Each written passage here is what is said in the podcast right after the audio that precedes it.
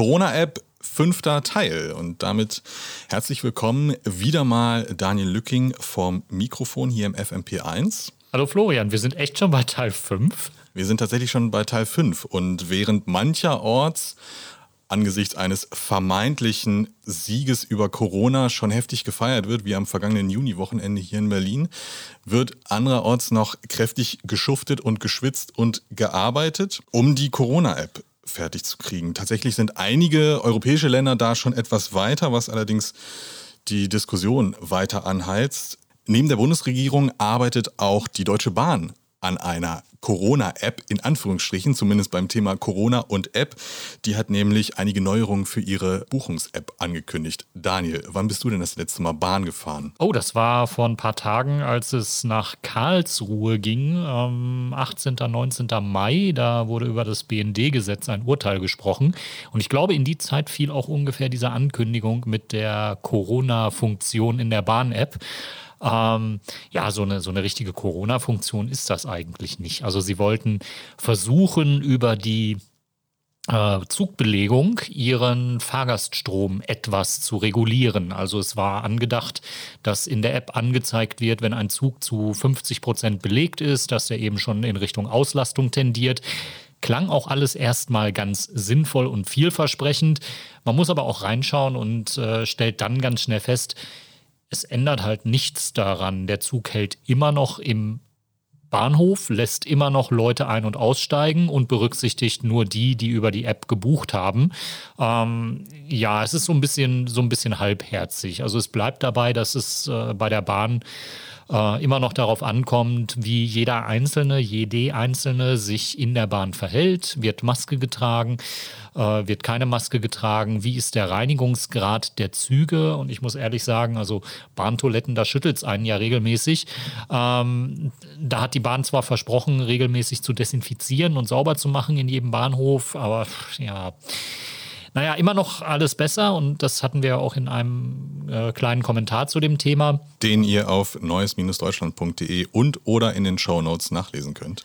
Genau, also die Bahn war da immer noch ein bisschen besser unterwegs als äh, Flixbus. Flixbus hatte auch eine große äh, ja, Corona- Maßnahme quasi kommuniziert zum, zu dem Zeitpunkt, wo man den Reiseverkehr wieder so in ein reguläres Profil überführen wollte.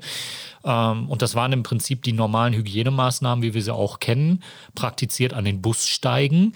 Ähm, ja, und im Bus äh, saß man dann wieder dicht an dicht und ohne freie Sitze, weil sonst würde die Fahrt nicht lohnen. Also da gab es keine Beschränkungen. Ähm, ich weiß nicht, ob sich das Coronavirus äh, so an diese Auflagen hält oder einfach sagt, hey, wenn ihr es mir so einfach macht, da äh, gehe ich mal einfach rum. Dann kommen wir mal zur eigentlichen App, die wir heute besprechen wollen, nämlich die Corona-App der Bundesregierung. Wann kommt sie denn jetzt endlich? Ja, ich scheue mich fast schon ein Datum zu nennen. Es ist äh, vage angekündigt, dass Mitte Juni es jetzt soweit sei. Wir haben ja seit Anfang Mai die Diskussion darum, dass es eine App wird, die mit einem dezentralen, weitestgehend dezentralen Servermodell arbeitet. Das ist das, was Datenschützerinnen äh, haben wollten und äh, was letztendlich auch die großen Player Apple und Google haben wollten und äh, insofern auch technisch unterstützen. Ähm, an dieser App arbeitet SAP zusammen mit der Telekom. Das haben wir auch in einem der letzten Podcasts schon äh, erwähnt. Und ja, das dauert. Es geht vielen auch irgendwie nicht schnell genug. Wir hatten äh, unseren äh, Bundestagspräsidenten Herrn Dr. Schäuble, äh, der sich äußerte, ja, er hätte ja keine Ahnung von Technik, aber es dauere ihm gefühlt zu lange. Es waren so seine Äußerungen. Wichtig auch der Part, er habe keine Ahnung von Technik, aber der Source Code ist aber bereits online. Genau, das ist die Entwicklung aus den letzten Tagen, kurz vor Pfingsten, beziehungsweise am Pfingstwochenende wurde dann der Source Code weitestgehend veröffentlicht, also der Quellcode der geplanten App. Jetzt ist es möglich, dass man eben sich diese App anschaut. Es gibt auch Menschen, die haben sich das schon in Entwicklungsumgebungen geladen, haben schon geschaut, was macht denn äh, das Frontend, also wo dann äh, Dialoge stattfinden, was macht das Backend, wo sollen die Daten hinwandern und haben auch schon sehr detaillierte Analysen äh, geliefert. Und bis dato, also Stand heute, wir haben Mittwoch, ähm, gab es noch keine großen Enthüllungen. Und ich habe ja immer Angst, wenn wir beide podcasten, ja, dass wir bis zur Veröffentlichung des Podcasts schon wieder eine neue Wendung haben, die wir dann noch irgendwie einbringen müssen, weil mitunter gibt es ja äh, täglich irgendwelche äh, neuen Dinge, die man noch erwähnen müsste.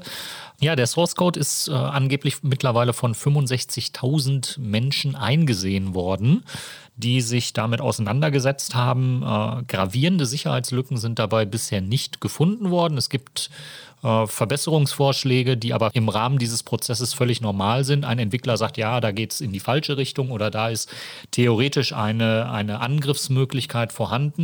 Ähm, das ist aber alles immer noch früh genug, um es auszubügeln und auszumerzen. Aber dieser, dieser Prozess, der dauert eben. Und äh, ja, Herrn Schäuble geht das nicht schnell genug, aber man muss ehrlich gesagt sagen, er hat das vor mittlerweile auch fast ja, zehn Tagen geäußert, so um den Dreh rum, wenn ich das recht erinnere. Und ähm, er muss einfach mal, glaube ich, über die Grenzen hinwegschauen. Andere Länder kriegen es auch nicht schneller hin. Äh, wir haben da eine App, die in Frankreich jetzt an diesem Wochenende veröffentlicht wurde, am Pfingstwochenende. Die arbeitet mit dem zentralen Servermodell. Die wird auch nicht kompatibel sein mit der deutschen App weil man sich dort für das zentrale Servermodell entschieden hat und weil diese App anders arbeitet. Äh, Apple und Google haben gesagt, wir unterstützen nur das dezentrale Servermodell im Hinblick auf das Vertrauen der Kundinnen. Und äh, insofern ist diese, dieses zentrale Servermodell, was eben in Frankreich praktiziert wird, nicht äh, unterstützt. Ähm, die Apple- und Google-Unterstützung heißt konkret, dass äh, Apps, die darauf basieren und die sich für das dezentrale Servermodell entschieden haben, im Hintergrund laufen, was äh, dafür sorgt, dass das eben komfortabel ist. Also Menschen müssen die äh, App nicht bewusst einschalten und sie läuft eben nicht im Vordergrund. Ähm, es soll auch energiesparender sein. Ähm, so ist es angekündigt worden. Und ähm, ja, das ist eben mit der zentralen App-Lösung so nicht möglich. Und äh, da muss man jetzt schauen, was für Nachteile das mit sich bringt. Das wird mit Sicherheit Menschen betreffen, die im äh, Grenzverkehr unterwegs sind, weil sie irgendwie in Frankreich arbeiten oder wechselseitig Frankreich, Deutschland, Deutschland, Frankreich unterwegs sind. Ähm, aber ich glaube, so für, für Deutschland insgesamt wird dieses äh, dezentrale Servermodell ähm, Vorteile mit sich bringen, was die Akzeptanz angeht.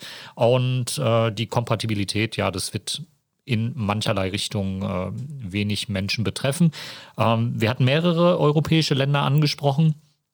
Ähm, in Österreich arbeitet man seit Ende März bereits mit einer Corona-App, die dort über das äh, Rote Kreuz ähm, verbreitet wird. Und äh, ich glaube, die funktioniert auch zentral. Da bin ich mir nicht ganz sicher, da waren die Ausführungen nicht so deutlich. Ähm, da ist man aber, da hat man aber auch mehrfach nachgebessert, bis die App ähm, auf Akzeptanz äh, gestoßen ist. Und in der Schweiz ist man auch kurz davor, eine App zu starten. Da hängt es aber noch an der Diskussion, ob es dafür ein spezielles Gesetz braucht. Das würde dann quasi jede Schweizerin und jeden Schweizer dazu verpflichten, diese App zu nutzen. Naja, die genaue Fassung des Gesetzes ist da noch nicht raus, das ist noch in der Diskussion und wir hatten ja in einer der letzten Folgen auch darüber diskutiert, dass es einen Gesetzesvorschlag auch in Deutschland gab, weil Aktivistinnen gesagt haben, ähm, wir müssen hier etwas regeln. Also diese App, dieser Grundrechtseingriff, der durch diese Corona-App vorgenommen wird, der muss limitiert werden, zeitlich begrenzt, der muss einen eine Nutzungsbegrenzung haben, weil es eben nicht dazu kommen darf, dass die App plötzlich als Eintrittskarte missbraucht wird, dass zum Beispiel äh, Restaurants sagen, wir lassen hier nur Menschen rein, deren App sagt, äh, sie sind äh, mit einem geringen Infektionsrisiko oder keinem Infektionsrisiko äh, belastet oder dass man sonstige Dinge mit der App veranstaltet. Das äh, möchten manche Menschen in einem Gesetz geregelt haben. Ähm, da soll auch drin vorkommen eine zeitliche Befristung, eben wie lange das eingesetzt wird, wann das eingesetzt wird. Und der Gesetzesvorschlag, der dazu existiert, sagt eben auch, dass es nur im Rahmen der Corona-Krise aktiv sein soll, dieses Gesetz, und danach äh, außer Kraft gesetzt werden soll. Ähm, die Diskussion, die dauert an ist äh, letztlich, ähm, ja, es ist nicht in Sicht, dass da in Kürze irgendetwas auch konkret werden würde oder verhandelt werden würde. Also es war einfach ein, ein weiterer Vorschlag, der eingebracht worden ist. Aber in der Schweiz diskutiert man sehr konkret genau auf diesem Aspekt, äh, ob es ein Gesetz braucht oder nicht. Und ein Gesetz lässt natürlich theoretisch auch die Möglichkeit zu, dass es einen verpflichteten, äh, verpflichtenden Einsatz äh, gibt. Und äh, ja, darüber muss man reden. Das, da muss die Gesellschaft gefragt werden, ob sie sich das gefallen lässt oder nicht.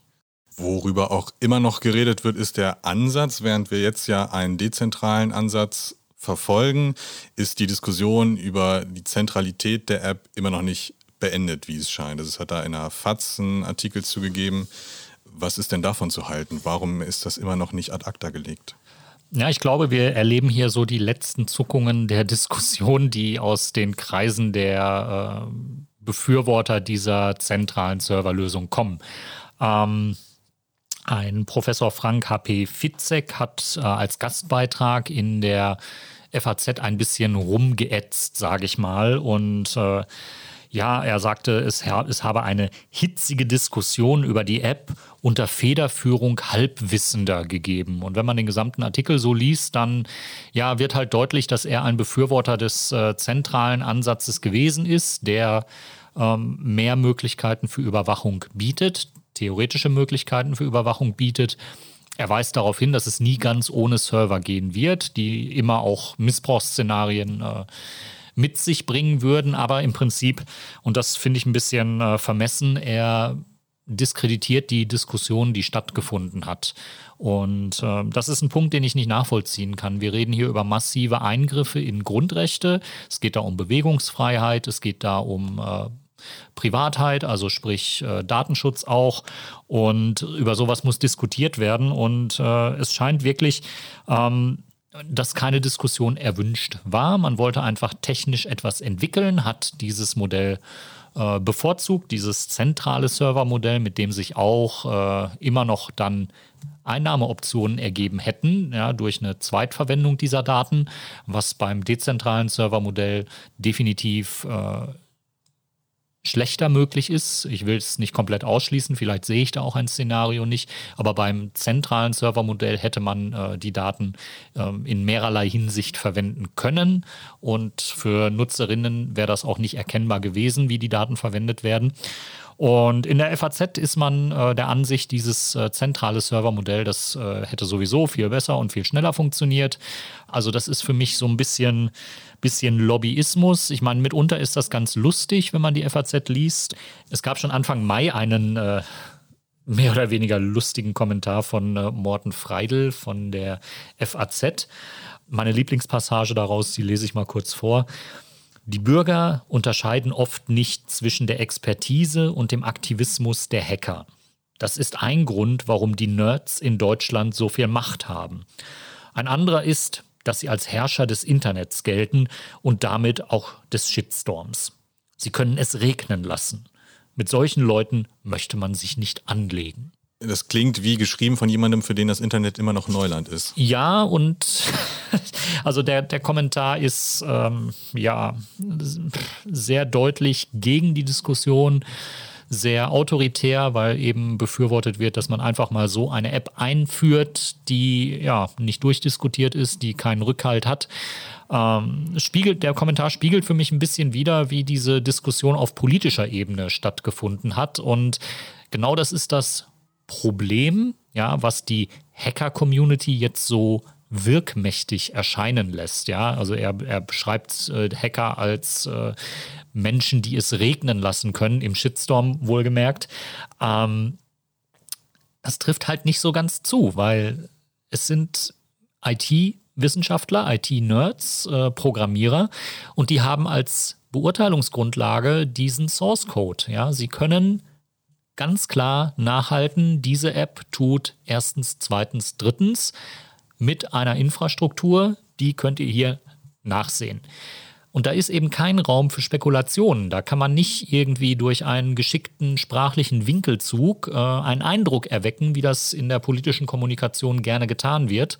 Ähm, da reden wir über Fakten. Und wenn die Fakten sagen, dass dieses zentrale Servermodell mehr Überwachung zulässt und ermöglicht, mehr Grundrechtseingriffe zulässt und ermöglicht, mehr Benachteiligung zulässt und ermöglicht, dann ist das nicht von der Hand zu weisen. Und äh, dann kann man da politisch drumherum diskutieren. Ähm, jemand, der technisch versiert ist, wird kommen, wird den Source Code hinlegen und wird sagen, also das macht eure App. Und das kann zu diesem und jenem führen. Und das ist dann nicht wegzudiskutieren. Ähm, das ist keine Macht, das ist schlicht äh, ein Fakt. Und wenn in einem Kommentar dann so ein alternativer Fakt aufgemacht wird, und da ist meiner Meinung nach der Kommentator schon sehr nah dran, ja, ähm, auch in, in der Art und Weise, wie äh, die Diskussion auch da diskreditiert wird, ja, das ist schon äußerst schwierig. Was auch immer noch hinterfragt wird, ist die Wirksamkeit dieser App, also inwiefern es tatsächlich das Allheilmittel gegen Corona sein kann. Möchtest du dazu noch was sagen? Oder soll ich dir eine Vorlage bieten? Das Allheilmittel gegen die Corona-Pandemie wird die App nicht sein. Das haben wir immer schon betont. Ähm, es wird bei der App darauf ankommen, dass genügend Testkapazitäten bereitstehen, dass also Menschen, die eine Warnung bekommen, auch relativ schnell einen Test beim Gesundheitsamt machen können oder eine Empfehlung bekommen, ob sie denn einen Test machen sollen oder nicht. Ähm, das wird, daran wird sich das, äh, der Erfolg oder Misserfolg der App aus meiner Sicht auch äh, scheiden. Ja, also wenn, wenn eben nicht genügend Testkapazitäten da sind und nicht zeitnah die Tests durchgeführt werden auf Basis dieser App-Alarmierungen, dann wird diese App auch keine Akzeptanz finden. Wir brauchen weiterhin eine riesengroße Reichweite. Ähm, da reden wir über mehrere Millionen Menschen. Ich glaube, 40 Millionen Menschen war mal im Gespräch. Generell bräuchte es, glaube ich, eine Abdeckung von circa 60 Prozent, damit diese App wirksam sein kann wobei 60 Prozent auch immer bezogen sind auf das Gebiet, in dem die App eingesetzt ist. Und das kann also 60 Prozent, wenn sie in Berlin erreicht werden, können natürlich zu einer grandios besseren äh, Funktionalität beitragen, als wenn sie äh, irgendwo auf dem Land erreicht werden, ja, wo sie wahrscheinlich viel schneller erreicht werden, aber wo man die Infektionsketten auch leichter nachvollziehen kann, weil es nicht so viele Menschen sind. Ähm, also es werden immer noch viele Menschen dafür gebraucht, die die App dann auch letztendlich äh, installieren. Und ähm, es gibt Kritik aus äh, Kreisen der Technikaffinen. Ähm, einer der bekanntesten ist Bruce Schneier. Der ist äh, im IT-Sicherheitsbereich unterwegs und bewandert und der hat äh, zum Ausdruck gebracht, dass er in dieser Kontaktverfolgungs-App äh, keinen Wert sieht. Ja, und ähm, ihm ging es dabei noch nicht mal um Datenschutzbedenken, sondern wirklich um die Wirksamkeit. Ja, er sagt, dass das eben ein Mittel ist, ähm, das die Regierung gerne nutzen will. Also er wirft äh, der Regierung oder den Regierungen, die die Apps propagieren, einfach einen äh, Aktionismus vor, ähm, der aber nicht durch das gedeckt ist, was äh, die App hinterher einlösen kann. Ähm, das ist der Tenor, den die Kritiker schon äh, relativ zu Anfang der Diskussion auch haben. Bo Schneier sagt auch, wir haben es in der IT-Community wieder mal mit Technikfreaks zu tun, die das machen, was Technikfreaks machen. Sie entwickeln. Ähm, weil, weil sie auch einfach nicht wissen, was sie sonst dagegen tun sollen. Ja, und ähm, das bleibt eben nicht wegzudiskutieren, dass wir hier über eine Bluetooth-Technologie reden, die nicht unterscheiden kann, ob äh, wir uns im Café nahe gewesen sind und ob wir mit einer Maske äh, voreinander gesessen haben oder ob wir eine Glasscheibe zwischen uns gehabt haben. Die App wird sagen, hier war ein möglicherweise infektionsrelevanter Kontakt. Ähm, das wird insgesamt im User-Interface noch ein bisschen anders geregelt. Da kann man dann ähm, seine Situationen eingeben, da kann man äh, sich beraten lassen quasi, wie das Infektionsrisiko aussieht und ähm, dann entsprechend äh, Maßnahmen ableiten. Über ungelegte Eier sollten wir jetzt noch nicht so ganz äh, reden. Äh, ich bin gespannt, wie die App dann aussieht, wenn sie letztendlich kommt. Da gab es schon mal erste Screenshots, wo man dann sehen konnte, äh, wie die App quasi berät. Ähm, ja, es, man kann es über diese Schiene versuchen. Es werden aber die Dunkelfelder bleiben. Wir brauchen die Akzeptanz. Es werden die technischen Nachteile bleiben, die diese Techni äh, Technologie eben hat und mit sich bringt. Und letztendlich äh, ist auch der Faktor Mensch äh, da noch mit drin. Ja, und wenn es läuft wie am letzten Wochenende, dass Menschen halt auch äh, einfach mal sämtliche Vorsichtsmaßnahmen ignorieren, ja, dann hilft auch keine Corona-App mehr, die weil ich mir auch nicht vorstellen kann, dass in den ganzen Booten, die wir da im Landwehrkanal gesehen haben, die Leute unbedingt ihr Handy dabei gehabt haben. Es bleibt dabei, wir brauchen einen verantwortungsbewussten Umgang in dieser Pandemiezeit. Ja, und mit dieser Verantwortung geht auch einher, dass die Diskussion weitergehen muss. Und ähm, wenn ich so die zurückliegenden acht Wochen betrachte, in denen es um die Corona-App äh, gegangen ist. Hörerinnen und Hörer werden sich erinnern, wir haben äh, einen der Befürworter des äh, zentralen Modells äh, zum Thema gemacht, mit, der auch mit einem Interview vertreten war. Ich glaube, es war in der FAZ der ähm, Befürworter des zentralen Modells Hans-Christian Boos. Ähm, ich hatte ihn fast schon wieder vergessen, weil er mit seiner PEP-PT-Initiative quasi schon äh, vom Tableau verschwunden war, nachdem man sich da für, den, äh, für die Umsetzung mit SAP und Telekom entschieden hatte. Aber heute tauchte er in einem Stern-Interview wieder auf. Hans-Martin Tillack vom Stern ist noch einmal der Personalie Hans-Christian Boos hinterhergegangen und ähm, Boos war, also den hatten wir hier auch schon quasi kritisiert, äh, wegen seinem, seiner Haltung, die im Interview äh, gezeigt wurde und irgendwas wirkte da nicht ganz schlüssig. Und wir hatten auch im Interview schon Anzeichen dafür, dass er ja derjenige ist, der eine zentrale Serverlösung auch quasi selbst äh, bereitstellen will, beziehungsweise der einen großen Nutzen daraus ziehen würde, wenn er eben diese Daten in die Hände bekäme, weil er im Bereich der künstlichen Intelligenz äh, eine Firma unterhält, die äh, durch Datenauswertung natürlich massiv äh, an Wertzuwachs äh, erfahren könnte. Ähm, das zeichnete sich in dem Interview schon ab und Hans-Martin Tillack ist dem Ganzen nochmal nachgegangen für den Stern und hat mehrere Aspekte zutage gefördert, die ich mal aus der Ankündigung des äh, Sterns ähm, hier zitieren will. Ähm, es geht also darum, dass äh, Boos sich angeblich zu Umsatzwachstum geäußert hat, seiner Firma. Ja, ähm, es gab Aussagen von ihm äh, gegenüber eines Branchendienstes, ähm, dass sein Unternehmen um 70 Prozent gewachsen sei. Äh, tatsächlich waren es dann aber am Ende nur ja, Erlöse, die von 7,4 auf 10,3 Millionen geklettert sind und dann irgendein Vorkrisenniveau mal erreicht hatten.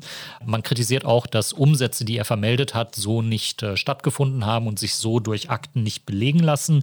Und auch andere Aussagen, die man seinem Unternehmen bzw. Unternehmen aus seinem Umfeld zuschreiben kann, wie dass er die ähm, Online-Banking-Funktion für die Dresdner Bank entwickelt habe oder dass er äh, Sieger bei Jugend forscht gewesen sei. Ähm, all das hat sich irgendwie ja, jetzt mit diesem Stern, äh, mit diesen Sternenthüllungen und Recherchen so ein bisschen zerschlagen. Und es läuft darauf hinaus, dass dieser äh, hochgeschätzte Berater aus Kreisen der Kanzlerin ähm, sich als Luftnummer entpuppt hat. So wirkt es, wenn man so die äh, Sternankündigung liest, die sich rund um die Person da ergibt. Ich werde mir dann zum Wochenende auch die äh, Sternausgabe besorgen. Das äh, verspricht eine spannende Lektüre zu werden. Ähm, aber wir haben auch in dem Bereich gesehen, äh, dass da massiv Lobbying ganz offensichtlich betrieben worden ist. Herr Boos für seine eigene Firma, für sein eigenes Geschäftskonzept. Und da sind wir, ja, da sind wir dann beim Punkt, wo ich sagen muss, ja, wir brauchen eine Diskussion um genau diese Vorgänge. Wenn sie eben sich abzeichnen, dass sie problematisch sind, dann müssen wir da dagegenhalten und entsprechend sagen so, hm, das wollen wir dann doch nicht. Was wir aber wollen, ist eure Unterstützung, liebe Hörerinnen und Hörer. Denn nachdem wir jetzt hier so viel Name-Dropping betrieben haben, wollen wir auch ein kleines bisschen Eigenwerbung schalten und dazu animieren, dass ND online oder analog zu unterstützen mit einem Abo oder einer kleinen Spende. In diesem Sinne vielen Dank, Daniel Lücking. Du bleibst natürlich weiter dran und ich lass mich mal überraschen, wann wir uns das nächste Mal hören werden.